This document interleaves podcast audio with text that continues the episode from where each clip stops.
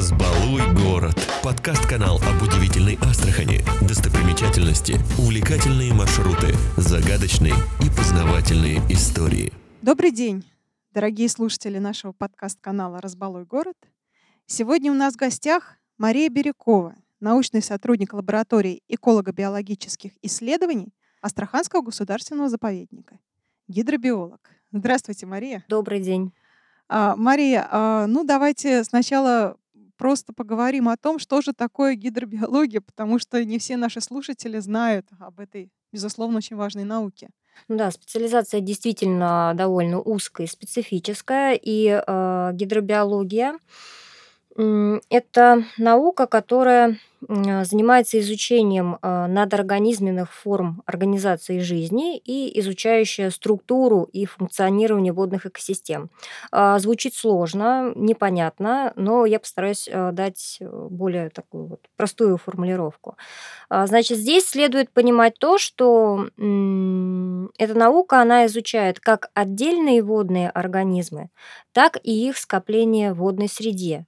И помимо всего прочего, она еще изучает взаимодействие этой группы животных организмов, ну и не только, конечно, животных, но еще и растительных, а, с неживой природой, то есть самой водной средой а также а, климатическими какими-либо факторами и химия воды.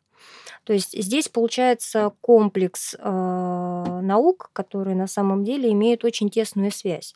Потому что если изучать водных беспозвоночных, а, специалисту необходимо неплохо разбираться а, в гидрохимии, то есть химия воды, нужно разбираться в климатологии, то есть это метеорология, все, что происходит, какие осадки выпадают, разновидности это как погодные условия влияют на водную среду, да, какие изменения происходят э, с температурного режима, кислородного режима, ветровое воздействие, и как водные беспозвоночные э, каждый раз, под, э, находясь под воздействием каких-либо факторов природных, солнечная радиация и так далее, они себя ведут, как они себя чувствуют. И на основании вот этого комплекса можно уже э, давать оценку о том, как себя та или иная группа организмов себя чувствует в водоеме, хорошо ли им, плохо им. Если есть какие-то изменения в составе сообщества, а, вот этого вот комплекса животного, да, есть все шансы, не прибегая к дорогостоящим химическим а, анализам воды, понять, в каком состоянии водоем находится. Все ли он хорошо, все ли в нем хорошо, благополучно, или можно этот водоем вообще использовать в сельскохозяйственных нуждах, например, для разведения какой-либо вида аквакультуры, например, да, разведения рыбы, так называемой. А можно использовать ли водоем для питьевых нужд, или же он непригодный. То есть только по одному составу водных беспозвоночных, и в том числе микроскопических водорослей, можно дать вот такую большую оценку. Помимо всего прочего, гидробиологи, они эксперты в этом вопросе.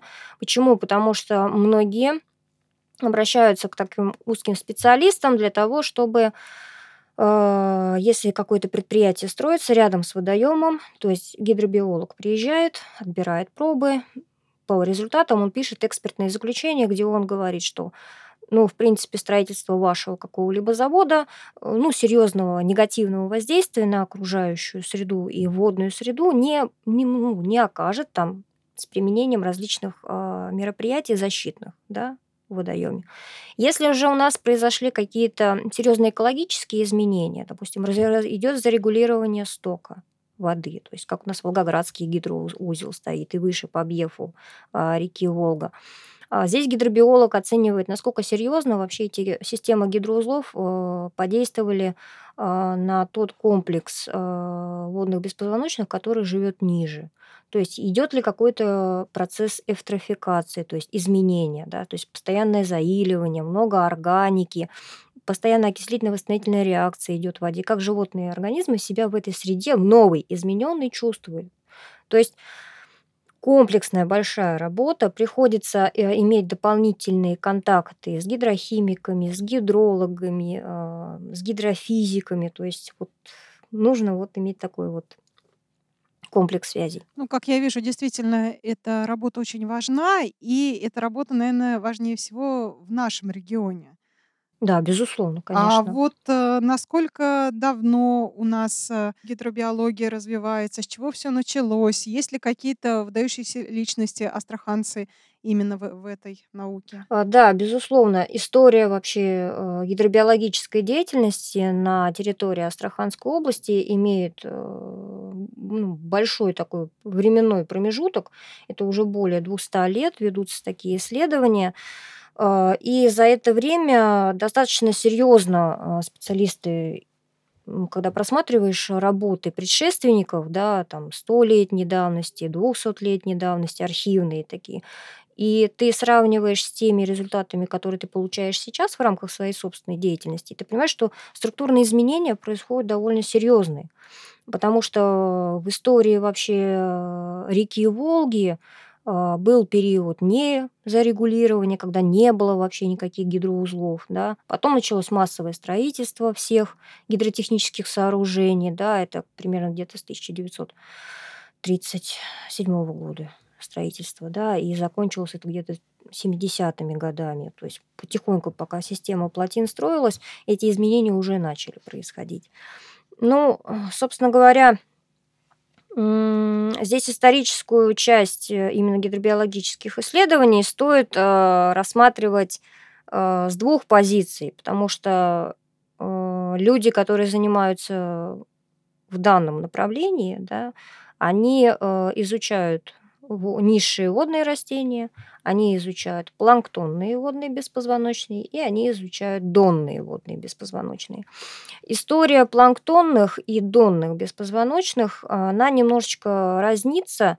А, действительно, начинается где-то с начала XX века, это с 1918-19 года, что, собственно говоря, приурочено к тому году, когда создавался Астраханский государственный заповедник. Это было, можно считать, действительно совпадением, что в тот период, когда официально был создан Астраханский государственный заповедник, а, тогда в области изучения донных беспозвоночных, ам, таким замечательным, а, гидробиологом и ученым, а, Шмидтом в 19 году, в реке Волга и в Астрахани была обнаружена, рыбья пиявка.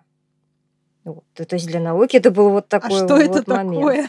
Рыб а, рыбья пиявка- это, это кольчатый червь, да. А, живет она среди водной растительности, умеет шагать, условно скажем так, да. То есть она передвигается, одна присоской прикрепилась брюшной, встала, перевернулась головой вни ну, условно говоря, головой вниз и, подняла брюшную присоску наверх. И вот так она вот шагает. Это вот, а, рыбья пиявка.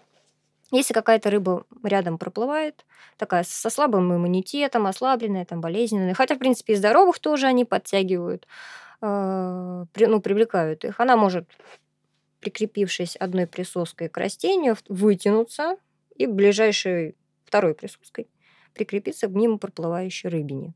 И по-быстрому от открепилась от растения и продолжает уже паразитировать, а, на рыбе. То есть находит какие-то язвочки, ранки и, ну, питается кровью рыб. Вот это рыбья пиявка. Это практически такой вампир, э, подводного царства. Ну, их много достаточно. Медицинских пиявок у нас, естественно, нет в наших водоемах. Но есть пиявки рыбьи, черепашьи, улиточные, лягушачьи. То есть у нас, э, пиявок довольно-таки много. Но каких-либо опасных человеку я еще не не встречала сама. Вот. А вот вернемся к исторической составляющей, а то можно много рассказывать. Ну вот. И, а, естественно, чуть позже, уже в 923 году, этим же ученым, а, Шмидтом, были зарегистрированы в водоемах дельты Волги многощетинковые черви. Они, кстати, у нас есть до сих пор. У нас осетровая группа рыб, которые наши заводы выпускают в Каспийском море, они продолжают ими питаться. Это Хипания инвалида, она у нас есть, да. И еще одна пиявка Архаябделла эсмонти. И, а, ряд еще других немертин. Немертины- это все черви. И, собственно говоря, как раз последние 2 вида, а, червей, вот многощетинковый червь и пиявк пиявка Археабделла, они как раз, а, по сведениям специалистов из из нашего Каспийского территориального управления в НИРО, то есть Каспнир, так называемый бывший, а, они отмечают, что эти пиявки есть в акватории северной части Каспийского моря. А, Причем при всем при том, что в прошлом году приезжали коллеги из института имени Северцева, но они занимались домными ракообразными амфиподами, амфипод еще по-другому называют бокоплавами, вот, и их тоже интересовала эта археобдела, действительно ли она у нас есть, ну, их такие любительские, скажем, полунаучные любительские поиски не увенчались успехом. Археобделу они, конечно, не нашли. Вот. Но меня настоятельно просили, если ты вдруг там где-то встретишь ее, законсервируй и пришли ее нам. Потому что хотят сделать генетический анализ ее. А, дальше, начиная, значит, Комплексные исследования Беннинг продолжал уже в 1924 году вместе со Шмидтом в 23 Значит, период с 20-х годов по 1930-е годы исследования фауны реки Волги и на всем ее протяжении, в том числе и водотоках, водоемах дельты Волги и Северного Каспия, приобретает вообще комплексный характер. То есть к нам массово в регион едут э, с Московского государственного университета имени Ломоносова за комплексными исследованиями. То есть начинается такая, можно сказать, некое паломничество, что ли, потому что а, регион, в принципе, был мало изучен, столько всего еще интересного и такого необъятного, огромные водные пространства, территории, то есть э, всех исследователей разных э, направлений безумно влекло в наш регион.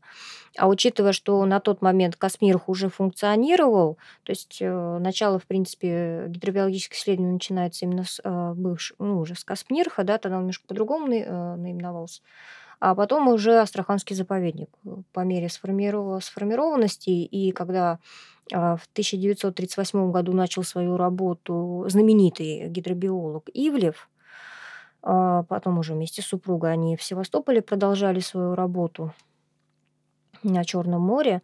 Но здесь он с 30... К нам он пришел в заповедник работать в 1934 году, и вынужден был э, покинуть э, Астраханский заповедник в 1938 году.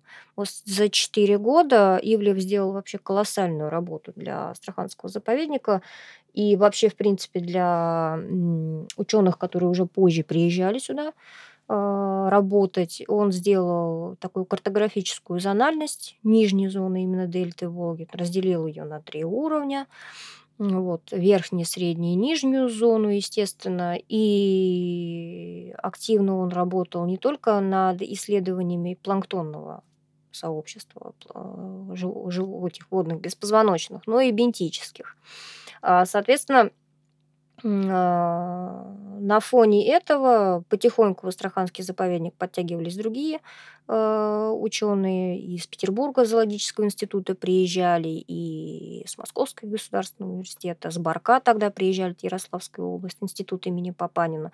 То есть э, потихоньку в течение длительного времени э, народ приезжал, подтягивался, то есть интерес не пропадает, кстати, до сих пор. Э, Наверное, самый большой пик э, комплексных таких исследований, которые за историю уже Астраханский заповедник для себя отмечает, среди гидробиологических исследований пришлось на момент работы Косовой э, Анны Александровны. Она Астраханскому заповеднику отдала 55 лет своей жизни работы. Она занималась изучением зоопланктона именно полойных систем. То есть что такое полои? Полои – это пониженные участки суши, которые затапливаются талой водой. То есть это такие временные водоемы, в которых рыба не рестится, молоть там откармливается, вырастает, набирает силы, и когда вода с этих понижений по мере падения уровня воды скат, ну, как бы выливается обратно в русловой водоток, то молоть полная сил возвращается в водоемы. То есть а, наверное, лет 20 с лишним она только занималась этими полоями, при этом параллельно она изучала э, зоопланктон э, в култучной, авандельтовой части, ну и в том числе море. Очень много воспитанников вышло ну, с университета, да, приходили студенты, проходили практики, оставались на базе Астраханского заповедника. Под ее руководством писали успешно свои работы выпускные и кандидатские, в том числе из нынешних действующих ее учеников, которых лично я знаю. Это Виктор Ростиславович Алексеев, э, он доктор биологических наук, сейчас работает в зоологическом институте города Санкт-Петербург – при Российской Академии Наук. А те, кто остались на региональном уровне, это Чуйков Юрий Сергеевич. Сейчас он занимается преподавательской деятельностью в Астраханском государственном университете. Вот это те, которые вот я действительно знаю и довольно неплохо с ними общалась. Ну, по крайней мере, с Виктором Стеславовичем довольно тесно приходилось сотрудничать. В том числе я у него обучалась э, определять э, группу рукообразных планктонных.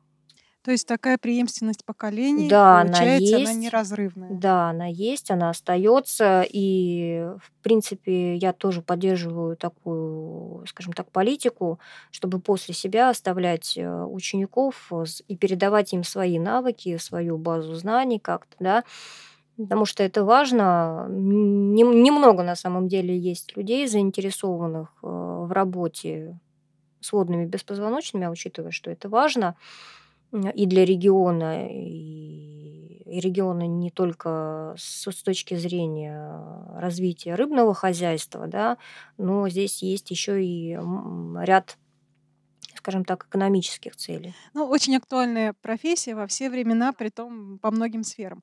А вот у меня такой вопрос. А если вдруг нас послушает какой-нибудь молодой человек или юная леди и захочет действительно выбрать в жизни эту профессию, куда ей идти? Куда ей идти? Ну, ставить в пример меня, как молодого специалиста, то у нас неплохая обучающаяся ну, база, которую могут дать э, преподаватели вузов, это Астраханский государственный технический университет. Я выпускница этого вуза. И первое, что я заканчивала, это было водные биоресурсы и аквакультура. И в рамках обучения на, ну, скажем так, на выращивание объектов аквакультуры а, ну, специальной дисциплиной является гидробиология либо экология водных беспозвоночных. У нас есть кафедра гидробиологии и общей экологии под руководством а, профессора и доктора сельскохозяйственных наук Зайцева Вячеслава Федоровича. А, то есть я его студентка, я магистратуру у него заканчивала, да. И действительно преподавателей практикующих, которых я знаю люблю и уважаю. Это Юрченко Вера Витальевна. Она продолжает преподавать до сих пор, она готовит студентов. Э, ну и в том числе, если практику проходить в данном направлении будущему специалисту, можно приходить в Астраханский заповедник. Я с удовольствием беру студентов. Чем хотим заниматься? Приходим ко мне, начинаем обсуждать, идем работать. Я только за. Практику на практику берет у нас и в НИРО, но там надо договариваться. Там целая лаборатория большая, как раз гидробиологии и трофологии. Трофология – это питание рыб. Они этим занимаются. Можно на практику к ним. Но я, я с большим удовольствием принимаю людей. Я за. Ну вот, как вы э, слышите, уважаемые наши слушатели, их родители, а, можно действительно в Астрахани получить э, безумно интересную профессию, особенно если вы интересуетесь биологией. Хорошо, мы немножко отвлеклись. Давайте все-таки опять э, погрузимся в машину времени и перенесемся назад в историю. Что еще происходило в Астрахани, в нашем регионе, в области этой науки? А, ну вот э, из э, таких значимых тоже гидробиологов для нашего региона, помимо Анны Александровны Косовой, был ее супруг э, Горбунов Константин Вячеславович. Э, он, он был микробиологом вообще по своей специализации, и его больше всего интересовало именно а, бактериофауна, которая живет в воде. Гриб, грибы, микробы, бактериофауна. Но... В воде живут грибы? Да, есть. Есть группа микроскопических грибов, которые ведут свою деятельность под водой. То есть они а, разлагатели, органики, такие же, как и все остальные скажем так, группа организмов, которые занимаются деструкцией, разрушением. Да. Умерло какое-то водное беспозвоночное, что нужно сделать? Его нужно съесть, разложить до составляющих каких-то. Вот. А, он занимался микробиологией, и дополнительно комплекс его интересов входил изучение низших водных а, растений. То есть а, есть такая группа, как цианобактерии. Это группа по старой систематике это сине-зеленые водоросли. То есть такая интересная, то есть это промежуточный такой организм, зависший э, между бактерией и растением. То есть у него есть в клетках э, специальный, э, значит, такая органелла, которая отвечает за синтез кислорода в себе. То есть сам себе продуцирует пищу, но еще при этом он еще и может параллельно что-то другое извне потреблять. Вот группа сине-зеленых, он занимался, он культивировал ее, это все изучал. Он в ВУЗе, в Астраханском государственном техническом университете, он преподавал, дополнительно брал студентов, э, и в заповеднике они там все это, все, все комплексные работы в рамках вот э, студенческой деятельности он, собственно говоря, проводил вместе с ними вот в Астраханском заповеднике. А, к ним присоединялось немало студентов э, с других регионов. А, так, например, э, хорошая, действительно комплексная работа была сделана эм, Фельчаковым. Он занимался изучением э, групп донных высших ракообразных. Он занимался амфиподами, он занимался мизидами, карафиидами. Страшные слова говорю. Вот. Ну, очень красивые слова. Да. А, что еще у него были?